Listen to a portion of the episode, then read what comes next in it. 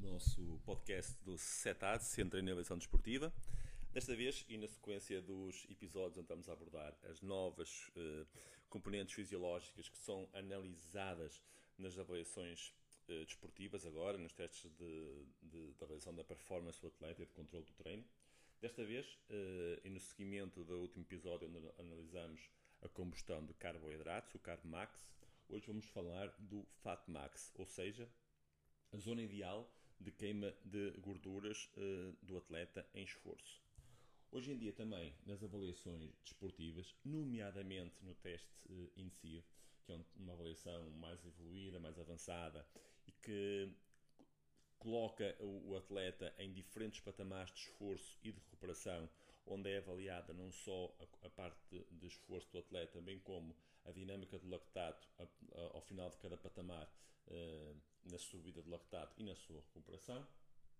conseguimos, através da mesma avaliação, a verificar as zonas ideais de combustão de gordura do atleta. Assim, ao invés de, de, de, de promovermos, como antigamente, uh, o treino para queimar gorduras, treino aeróbio, de baixa intensidade, várias horas, que é válido, como é óbvio, podemos uh, incutir ao atleta o treino específico numa fase em que nós precisamos realmente de queimar mais gordura, de perder mais peso e otimizar um bocadinho a composição corporal e o perfil atlético do atleta,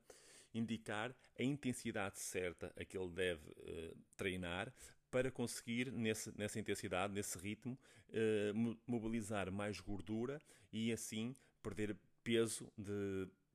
direcionado, onde mantemos a massa muscular e a, a perda de gordura é mais significativa.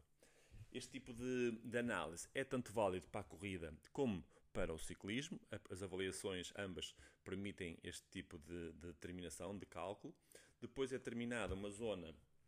e aí nós podemos dar, com, consoante o, o treinador, maior ou menor ênfase uh, à fase específica uh, ou à zona específica em que queremos perder gordura, porque, por exemplo, se não quisermos estar a, a induzir no atleta um desgaste tão grande, uma intensidade tão elevada, podemos treinar ligeiramente mais abaixo, em vez de estarmos a queimar mais gordura, podemos estar a,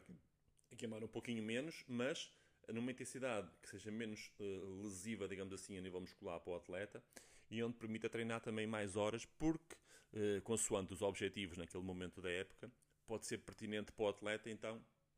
fazer maior volume de treino. E assim, uh, o trabalho aeróbio acaba por ganhar uma, uma nova perspectiva, uma nova dimensão. Uh, já não olhamos só para o treino de, de, ciclismo, para o treino de corrida, naquela vertente de acumular horas, acumular uh, experiência aeróbia,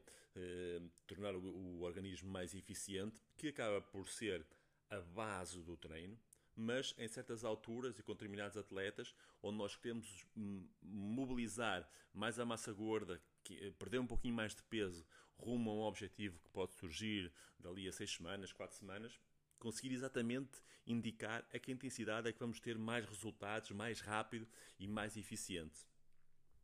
Por outro lado, para um atleta totalmente amador, e, que está uh, até pode estar a começar na modalidade, ter pouca experiência, e onde procuramos também ter uh, uma, uma experiência melhor na, na modalidade, pela, pela evolução, uh, pela sua capacidade, capacidade aeróbia, pela sua otimização do peso corporal, usar também esta componente, o Fat Max, para conseguirmos que o atleta perca peso de uma forma mais eficiente e mais rápida. Ao invés de estarmos a fazer horas a fio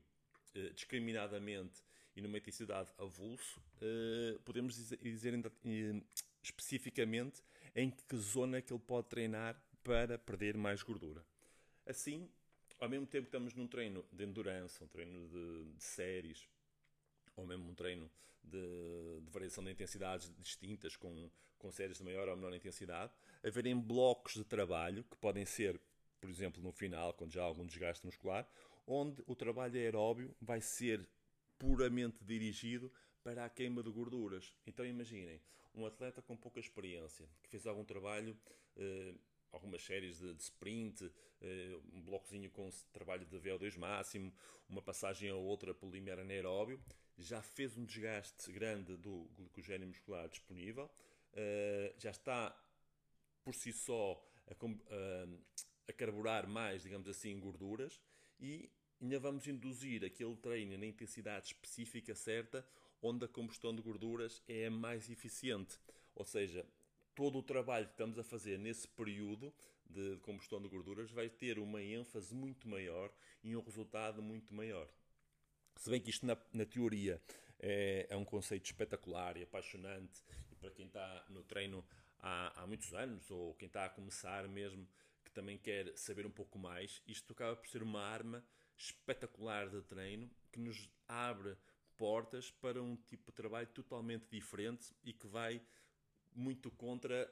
hum, aquelas metodologias tradicionais e convencionais do senso comum e onde conseguimos ter resultados espetaculares.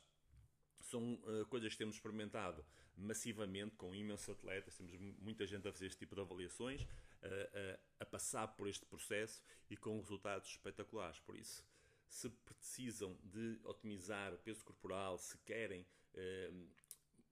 baixar drasticamente o peso por, por estarem com um peso a mais, este, esta é mais uma ferramenta que os vai ajudar a alcançar esses objetivos de uma forma mais rápida, mais eficiente. Hoje em dia também eh, cada vez mais o tempo de treino eh, acaba por ser mais controlado. Não podemos ter, eh, ou não temos tanta disponibilidade para ter aquelas horas de treino como antigamente se conseguia, digamos assim. Então as pessoas que têm uma, uma, uma vertente profissional que não lhes permite dar tantas, tanto, tantas horas de treino à bicicleta ou às sapatilhas, podem assim otimizar aquele período de tempo mais curto específico que têm para, para aquele dia. E este tipo de treino tanto é válido no treino indoor como no treino outdoor. Por isso podemos fazer um treino indoor que seja mais curto, mas seja direcionado exatamente para aquele para aquela boostzinho de queima de gorduras que nós necessitamos naquele momento. Bons treinos e vemos-nos num próximo episódio do nosso podcast. Obrigado.